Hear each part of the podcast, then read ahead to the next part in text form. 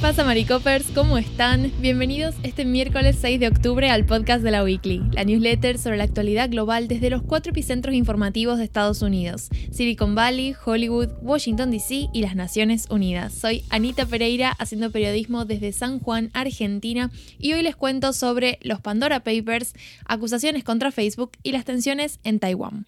Posiblemente a esta altura de la semana ya te hayas cruzado con algún titular o algún tweet que haga referencia a los Pandora Papers, que fue esta super revelación de información y de documentos que tuvo lugar el fin de semana pasado de la mano de un grupo de periodistas bastante grande. Pero bueno, aquí estoy yo para contarte todo lo que necesitas saber. ¿Qué dice esta documentación que filtró el Consorcio Internacional de Periodistas de Investigación? Bueno, básicamente conecta a un montón de empresas en paraísos fiscales con políticos y funcionarios públicos de alto nivel en todo el mundo. También artistas, futbolistas y personajes de otros rubros, pero acá nos vamos a centrar en las consecuencias que está teniendo en el campo político. La información fue revisada y contrastada por un equipo de 600 periodistas de 150 medios de comunicación diferentes de 117 países. Es decir, es un trabajo, un proyecto colaborativo súper grande, posiblemente uno de los más grandes en materia periodística del último tiempo. Pero bueno, ¿a qué arribaron estas investigaciones y cuáles son las consecuencias que estamos empezando a ver esta semana con las declaraciones en respuesta de las personas nombradas? Pero bueno, vamos por partes. Primero, los paraísos fiscales. Mm, partimos de la base. Los paraísos fiscales son países o territorios pequeños, usualmente con una legislación bastante flexible en materia tributaria, en materia de impuestos, que justamente ofrecen a inversionistas extranjeros este bajo nivel de impuestos y facilidades para crear empresas y manejar los datos con cierto nivel de confidencialidad, que hace que muchos, muchos extranjeros, bueno, decidan abrir una empresa en ese lugar. En estos paraísos fiscales abundan las offshore, que es como se llama a justamente las empresas que funda una persona fuera del país en el que reside. ¿Es ilegal esto? No, para nada. Y de hecho es bastante común entre la gente que tiene un gran poder adquisitivo. Lo que es ilegal es que la persona que abra esta offshore o estas offshore, no las declare en las autoridades del país donde reside y usualmente cuando pasa eso es con el objetivo de evadir impuestos, lo cual sí es, bueno, un, un delito. Entonces, ¿qué pasa? Los Pandora Papers publicaron una lista de personas que están relacionadas con la creación de estas empresas offshore en paraísos fiscales.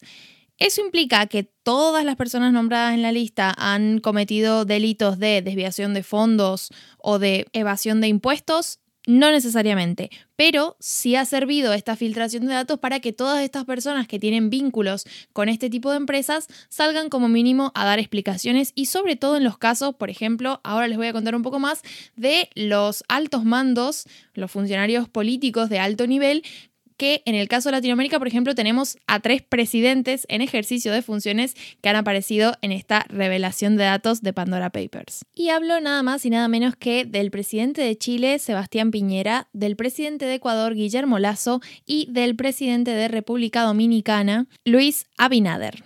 Según esta investigación, el presidente de Chile vendió su participación en la minera Dominga a un empresario llamado Carlos Delano, que era su socio en el proyecto, pero también su amigo de la infancia. ¿Qué pasa? Que los Pandora Papers prueban que la última cuota de esta operación, de esta transacción, dependía de que la zona donde debía emplazarse la mina y, el puerto que daba al Pacífico no fueran declaradas de protección ambiental por el gobierno. Y esa es una decisión que le correspondió finalmente a Piñera, quien para ese entonces ya era presidente. Entonces aquí es donde vemos cómo se encima el cargo público con el ámbito de lo privado y bueno, justamente de hecho ya hay varios parlamentarios en Chile que están pensando en iniciar acciones contra el presidente por este motivo.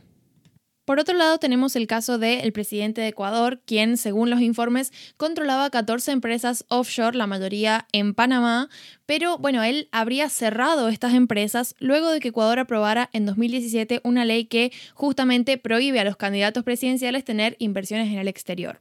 Las declaraciones de Lazo han sido básicamente que su aparición en estos documentos ha sido como bastante sacada de contexto y una información obsoleta porque no, no controla a día de hoy las empresas offshore que menciona y dijo, bueno, que justamente el titular debería ser que él ha sido uno de los pocos líderes que cumplió con la ley. Y finalmente tenemos el caso del presidente de República Dominicana. Los documentos de Pandora Papers muestran su vinculación con dos sociedades también en Panamá que fueron creadas antes de que él asumiera el cargo y que, luego de que asumió, fueron usadas para gestionar activos en República Dominicana. Sobre esto, la presidencia de República Dominicana emitió un comunicado donde, eh, respondiendo, digamos, a, a esta acusación tácita sobre la figura presidencial, habló de que el uso de este tipo de compañías tuvo que ver con una situación propia del país en 2008 que no contaba con el marco legal necesario, eficiente, actualizado en materia de derecho societario y eso eh, representaba, digamos, grandes dificultades para em, realizar negocios locales o internacionales usando compañías dominicanas y adquirir activos en ellas por lo tanto. Entonces, la decisión de gobierno tuvo que ver con decantarse por esta otra vía. Finalmente, el último caso que he citado es el del ministro de Economía de Brasil, Paulo Guedes, quien Actualmente lidera un proyecto de reforma fiscal para reducir la presión sobre el dinero de particulares en paraísos fiscales. No he detallado muy bien el contexto del caso para no extenderlo demasiado y de hecho hay un montón de figuras de las que se puede hablar. En México hay un, un listado enorme de personas relacionadas con todas estas actividades, pero bueno, me pareció súper cómico el caso de este tipo y que justo estuviera tramitando una legislación que obviamente lo favorece. Pero bueno, ya veremos conforme pasen los días cómo se van afrontando y solucionando todas estas cuestiones que han surgido a partir de la revelación de Pandora Papers. Ahora les cambio de tema y nos vamos al segundo titular del día que tiene que ver con Facebook y en particular una ex directora de producto de la compañía que este martes declaró frente a uno de los comités del Senado estadounidense. Durante tres horas estuvo ilustrando las prácticas de la compañía para mantener a los usuarios enganchados a sus plataformas. En esta declaración ella acusa a Facebook de ocultar estudios realizados a nivel interno que concluían que los adolescentes se sentían peor tras usar los productos de la compañía. También de usar el contenido de odio para incentivar una mayor actividad, una mayor interacción en sus plataformas.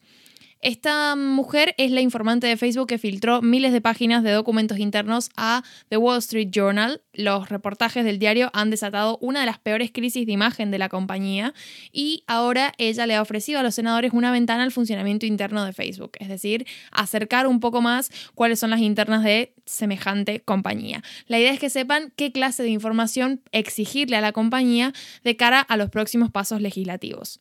Tanto demócratas como republicanos están interesados en conocer mejor el funcionamiento de las Big Tech justamente de cara a exigencias y de cara a poner un poco de límites, sobre todo a la hora de que sus efectos sobre la ciudadanía no sean nocivos. Ahora les digo, se le está quedando una semanita a Facebook que si yo fuera Zuckerberg tendría té de tilo intravenosa para bancar semejante carga de estrés. Pero bueno, pasamos rapidísimo al último titular del día que tiene que ver con Taiwán. China aumentó estos días las provocaciones en el estrecho de Taiwán con una incursión de casi 150 casas de combate y bombarderos en la zona de identificación de defensa aérea de Taiwán. Las autoridades de la isla denunciaron la escalada de tensiones y buscaron aliados que quieran hacerle frente a China, mientras que desde el Partido Comunista Chino se dice que solo se trataba de desfiles militares, es decir, restándole importancia. Bueno, cabe aclarar que China celebra su Día Nacional cada primero de octubre. China nunca ha ocultado o tratado de disimular su propósito de volver a incorporar Taiwán a su nación. Y bueno, lo que estamos viendo es justamente un ejercicio que bien puede haber sido de desfiles militares, pero también una demostración de fuerza que lógicamente puede comprometer un poco a el gobierno de Taiwán. De hecho, recientemente el presidente chino se ha negado a descartar el uso de la fuerza para lograr que Taiwán vuelva a ser parte de China, por lo que la situación quizás no esté tan lejos de complicarse más severamente todavía. Un titular de Yapa y los dejo para que puedan continuar con su miércoles con total normalidad. Vuelven Los Dragones. HBO estrenó este martes el primer tráiler de House of the Dragon, que es la primer precuela de Juego de Tronos, que va a ver la luz el año que viene de la mano de Matt Smith. Ahora sí, eso es todo. Hasta acá llego. Que tengan un muy buen miércoles. Adiós.